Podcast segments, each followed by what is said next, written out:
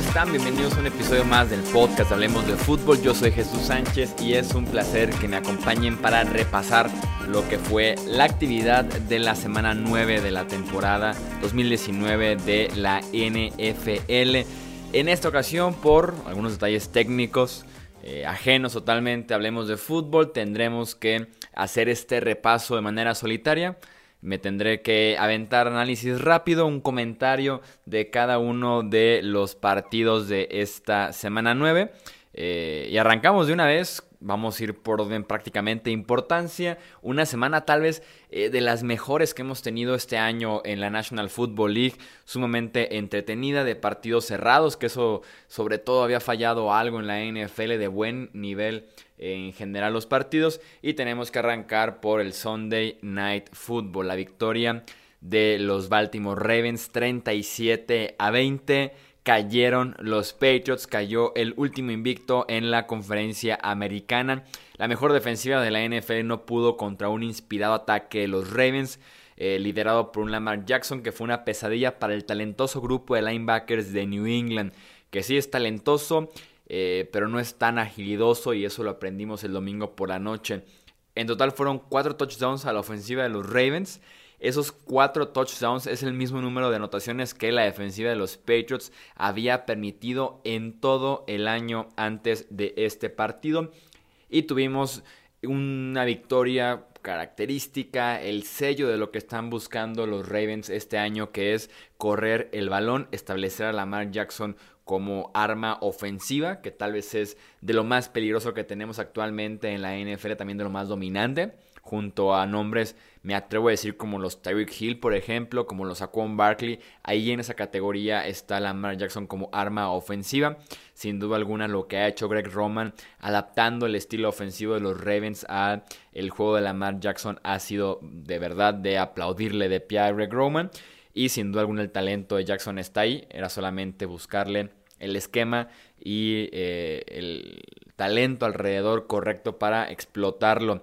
Eh, en ese, eso fue en el costado ofensivo. En el costado defensivo, los Ravens, que su defensiva, si bien no ha sido buena este año, se han sabido adaptar o más bien están tratando de adaptarse a que este nivel no es tan alto en el costado defensivo y es por eso que están dependiendo constantemente de los blitzes, casi siempre con Earl Thomas involucrado, de los linebackers centrales. Están mandando toda la casa para tratar de quitarle tiempo al coreback rival y que no pueda hacerle daño a una defensiva secundaria que pues simplemente no estaba teniendo un buen inicio de temporada. Con Nueva Inglaterra intentaron eso, les funcionó durante un tiempo, después venía ya de atrás eh, los Patriots en el segundo cuarto, en el tercer cuarto perdiendo por cuatro estaban eh, ya en la yarda 30 de los Ravens, tal vez con el momentum de su lado, ofensiva sin reunión, estaban sin duda alguna teniendo eh, una buena remontada, viene un fumble de Julian Edelman en la 30 de los Ravens, que eh, la defensiva Marlon Humphries lo recupera y lo regresa hasta la zona de anotación. Y eso prácticamente le quita el momentum a Nueva Inglaterra, le resta eh, cierta eh, embalaje que ya traían para lograr la remontada. Y ya a partir de ahí lo que hacen los Ravens con series ofensivas de 24 de perdón de 14 y de 10 jugadas para matar por completo el partido. Y ya nomás nos quedan los San Francisco 49ers como el último equipo invicto de la NFL en 2019. Que levante la mano quien crea o quien creía eso al inicio de temporada, que San Francisco iba a ser el último invicto. Si ustedes realmente lo creyeron, por favor díganmelo. Nos pueden, ya saben, contactar por medio de Facebook, Twitter o Instagram. Nos encuentran como hablemos de fútbol. Pasamos a la victoria 40-34 de los Seahawks sobre los Buccaneers en tiempo extra. Una actuación de MVP por parte de Russell Wilson, quien explotó a todas las armas posibles. Tyler Lockett termina con 152 yardas y 2 touchdowns. DK Metcalf 123 yardas y un touchdown. Metcalf se merece una disculpa por parte de varios en el proceso del draft que criticaron fuertemente su habilidad que durante Training Camp, viendo el corrido de rutas, pensaban que iba a ser un completo fracaso. Cayó hasta la segunda ronda y pues prácticamente ya está desquitando esa segunda ronda que pagaron por él. Y regresando al partido, También el Titan Jacob Hollister hasta él produjo en este partido con MVP Wilson en los controles. Tuvo un par de anotaciones, incluyendo la de la victoria ya en el tiempo extra. Wilson recibe el balón y ya no se lo dio a Tampa Bay en el quinto eh, cuarto. James Winston que estuvo realmente a la altura de lo que estuvo haciendo Wilson todo el partido, superó las 300 yardas, tuvo dos touchdowns, no tuvo entregas de balón, que eso es súper importante. Tampa Bay se crece como visitante de una manera hasta inexplicable. En casa promedian 24 puntos, por ejemplo, de visita promedian 30 puntos. Entonces es un touchdown ahí de diferencia entre jugar en Tampa Bay y jugar fuera. Estuvieron a la altura de los Seahawks, se los llevaron hasta el tiempo extra y volvieron a perder. Los Buccaneers tienen 5 derrotas por una posición este año. Tienen marca de 2-6. Esas 5 derrotas podrían ser, suponiendo, Cinco victorias, estamos hablando de un 7-1 en lugar de un 2-6. Eh, por ahí, ahora sí que una sola anotación puede cambiar bastante lo que es una temporada para un equipo. Pasamos ahora a Kansas City, la victoria 26 a 23 de los Chiefs sobre los Vikings. Mientras siguen esperando a Patrick Mahomes, que parece que ya juega la próxima semana, Matt Moore tuvo un buen partido, soportó la presión de los Vikings, completó buenos pases y le da a los Chiefs la primera victoria como titular este año, justo cuando parece que Mahomes ya regresa. La receta de Kansas City en este partido fueron las típicas jugadas grandes. Damien Williams anota con acarro de 91 yardas. Tyreek Hill también tiene un touchdown largo, en total son 140 yardas para Hill. Eh, además de la efectividad de Harrison Butker, que anotó 4 goles de campo. Eh, anotó 2 en series consecutivas en el último cuarto, incluyendo el de la victoria, 44 yardas, sin tiempo en el reloj por el centro.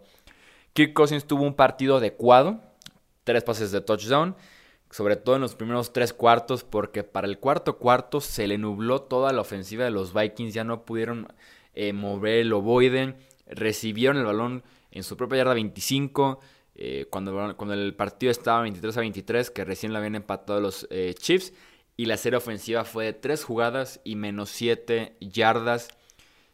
Esta estadística me encantó de la semana 9. Eh, ¿Cuál es el récord de Kirk Cousins como coreback de Minnesota cuando inicia el último cuarto perdiendo como visitante? Cero ganados, 10 perdidos, un empate. O sea, si tu equipo jugando de local le está ganando a los Vikings al inicio del último cuarto eh, con Kirk Cousins como coreback, casi seguro que los Vikings van a poder remontar el eh, marcador. Los Raiders vencieron 31-24 a los Lions en un encuentro en el que ambos equipos intercalaron lideratos. Fue los partidos más entretenidos de la temporada. Con menos de dos minutos por jugar, Derek Carr encontró a Hunter Renfro en la zona de anotación. Y la defensiva de Oakland permitió que los Lions se metieran hasta la yarda 1. Con menos de 10 segundos por jugar, Detroit en cuarta y gol. Desde la yarda 1 decide pasar el ovoide, el pase es incompleto. Y la victoria es para los Raiders, que insisto, uno de los mejores eh, partidos. Interesante porque fue el primer partido de local de los Raiders en el Coliseo de Oakland desde la semana 2. Estuvieron fuera en Londres como visitantes con su semana de descanso. Eh, no decepcionó este duelo de Matthew Stafford contra Derek Carr, insisto, de los quarterbacks que tal vez sin hacer mucho ruido, mejor están jugando este año en la NFL. Se aprovecharon de sus eh, corredores, sobre todo en la parte aérea. Josh Jacobs sigue siendo eh, candidato tal vez número uno en estos momentos para ser el novato ofensivo del año. Este corredor que en esta ocasión tiene 120 yardas por tierra, dos anotaciones en la victoria. Entonces los Raiders que hacen lo suficiente para vencer a un buen equipo de los Lions. En el primer inicio de su carrera, Brandon Allen hizo lo suficiente para llevar a los Broncos a la victoria 24 a 19 sobre los Browns. El quarterback completó 12 pases, dos de ellos para touchdowns, no tuvo entregas de balón y sí, en 2019 cuando los Browns pintaban para cosas grandes, que acumularon buen talento en el off-season, un quarterback que inicia su primer partido, eh, que apenas completa 12 pases, es suficiente para vencerte.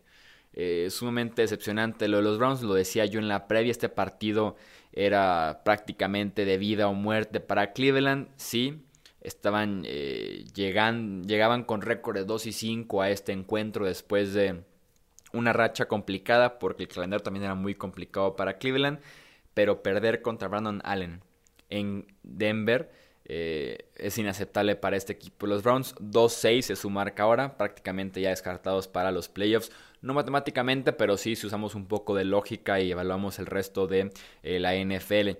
La defensiva de los Chargers limitó a la ofensiva de los Packers a tan solo 60 yardas en los primeros tres cuartos en camino a una convincente victoria 26 a 11. Eh, este equipo de los Chargers que también se acordó de cómo correr el ovoide, que sigue siendo por ahí la gran debilidad de esta defensiva de eh, los Packers.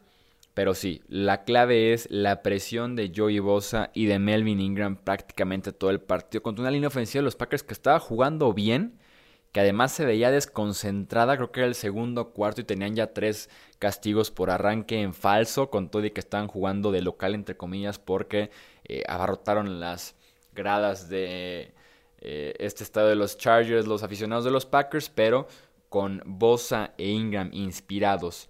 un juego por tierra también bastante bien en su primera eh, en su primer partido con nuevo coordinador ofensivo los Chargers hicieron lo suficiente para vencer convincentemente a este equipo de los Packers al final anotan un touchdown para maquillar un poco las eh, estadísticas los Steelers tuvieron un pick six forzaron un fumble en medio campo, bloquearon un punto extra, recuperaron un balón en un despeje y con eso vencieron 26 a 24 a los Colts.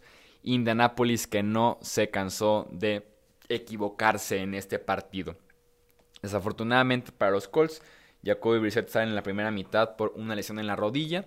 Está en duda para la semana 10. Tiene que entrar Brian Hoyer, que es el responsable de este fumble en el que nunca sintió la presión, es responsable del pick six de Minka Fitzpatrick y eh, pues la ofensiva de los Colts tuvo bastantes problemas el resto eh, del partido con Hoyer como su quarterback, sobre todo por las imprecisiones, por la toma de decisiones, que no es la misma la de Hoyer a Brissett.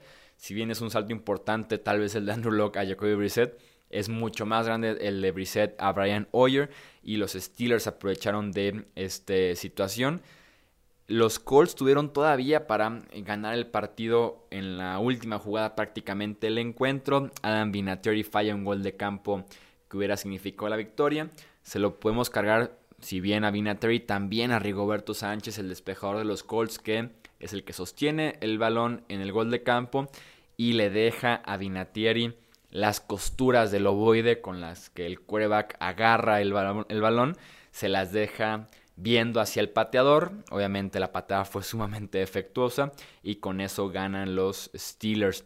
Los Bears consiguieron su primera, primera oportunidad con 45 segundos por jugar en el segundo cuarto. Los Eagles aprovecharon de eso y consiguieron la victoria 22 a 14 jugando en Filadelfia. Los Bears tenían una yarda total, cuando quedaban 5 minutos por jugar en el segundo cuarto. Entre que la defensiva de Filadelfia estuvo presionando bastante a Chicago, que no tiene una buena línea ofensiva y que por eso no ha caminado el juego por tierra y también por eso, parte de, eh, no está jugando bien Mitch Trubisky. Pero sí fue vergonzoso lo de la ofensiva de los Bears el domingo por la tarde en Filadelfia. Eh, Filadelfia que toma una ventaja de 12-0 en el medio tiempo y con eso prácticamente les alcanza. Si bien se venía la remontada de los Bears en la segunda mitad, ya era muy grande la desventaja. Supieron correr bien eh, el ovoide para mantener esta, este liderato y con eso se quedan con eh, la victoria. Garner Minshew perdió el balón tres veces en un lapso de cuatro jugadas. Deshaun Watson tuvo otra buena actuación y los Texans vencieron 26 a 3 a los Jaguars en Londres. Si escucharon la prueba, me, fui yo con Jacksonville en los pronósticos. Eh, decepcionante totalmente no solo el equipo de los Jaguars, sino específicamente Garner Minshew. Este era el partido en el que Minshew iba, iba a tener como su último gran examen para darle argumentos al staff de entrenadores para que se quedaran con él como quarterback titular y simplemente reprobó por completo la última eh, prueba. Como les digo, tuvo tres eh, entregas de balón en un lapso de cuatro jugadas. Fue intercepción, intercepción. Después completó un pase como de 21 yardas y después vino un fumble. Entonces aprovecharon de eso los Houston Texans. Los Jaguars ahora se van a semana de descanso y para la semana 11 parece que ya estaría de regreso Nick Foles. Los argumentos son eh, buenos a favor de Minshew, pero no lo suficientemente buenos para eh, quitarle el ovoide a Nick Foles ahora que regrese de lesión y seguramente Minshew irá a la banca y Foles se merece su oportunidad de iniciar por este equipo porque cuando salió lesionado los Jaguars le estaban dando pelea a los Chiefs y recién Foles había completado un pase de touchdown largo eh, muy bueno, entonces se merece la oportunidad ahora él de liderar a estos Jaguars. Devin Singletary registró 140 yardas totales, Josh Allen pasó y corrió para un par de anotaciones y los Bills vencieron 24 a 9 a los Redskins. También fue este el primer partido, bueno, el primer inicio en la carrera de Dwayne Haskins como quarterback. Eh, no lo hizo bien, tampoco lo hizo mal. No tuvo touchdowns, tampoco tuvo intercepciones, que eso es bueno, pero tomó cuatro capturas de esta defensiva eh, de los Bills. Tuvo un par de pases que puedes destacar. Eh, su gran brazo que tiene buena precisión yendo hacia el lateral, pero realmente el talento es muy superior de Buffalo que en Washington. Y los Bills que eh, son el equipo con marca ganadora que menos puntos tiene anotados este año en la NFL. No ganan bonito, pero ganan al final de cuentas.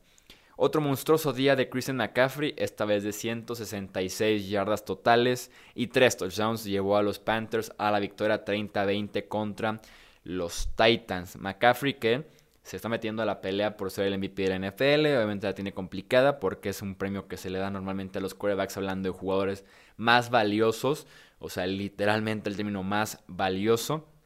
Entonces, a pesar de eso, McCaffrey está ahí en la pelea. Eh, para ser MVP en NFL y para ser el MVP de los corazones de los que lo tienen en fantasy porque tuvo otra actuación monstruosa también en ese sentido. Eh, los Titans que se alejaron muy rápido de Derrick Henry, ni siquiera lo pelaron en la primera mitad y cuando iban perdiendo ya por bastante se acercaron un poco más al corredor, les dio buenos dividendos, pero ya era demasiado tarde para eh, ganar en Carolina. Los Dolphins ganaron su primer partido de la campaña al vencer 26-18 a los Jets ¿Qué se necesitó para ganar este primer partido? Un poco de Fitzmagic, que lanzó 3 touchdowns, 0 intercepciones. Sam Darnold sigue teniendo una campaña para el olvido entre los virus, entre las lesiones, las intercepciones, que tiene una intercepción tan fea en este partido contra Miami. Eh, y Adam Gaze que sigue tambaleándose en su primer año con los Jets, perdió ahora contra su ex equipo, que estoy seguro que varios de los jugadores de los, de los, Dolphins que también estuvieron con Adam Gaze en su momento. Querían un poco eh, de venganza. Y para cerrar tenemos el Monday Night Football, la victoria 38-17 de los Dallas Cowboys sobre los Gigantes de Nueva York. Prescott lanza para 3 touchdowns. Eh, Elliot corre para 139 yardas y eso es suficiente para vencer un equipo de los Giants que es muchísimo menos, pero muchísimo menos talentoso que el de los Dallas Cowboys, que se aferran al liderato en el este de la NFC. Los Cowboys tienen marca de 5-3, mientras Filadelfia tiene marca de 5-4. Entonces por ahí medio juego de diferencia en el liderato del este de la NFC. Eso es todo por esta edición del podcast de Hablemos de Fútbol. Recuerden que publicamos también waivers para eh, que fortalezcan sus equipos de fantasy fútbol y tendremos a final de semana la previa y pronósticos de la jornada ya número 10 y también recomendaciones de fantasy fútbol. Yo soy Jesús Sánchez nos escuchamos en el próximo episodio. Hasta luego.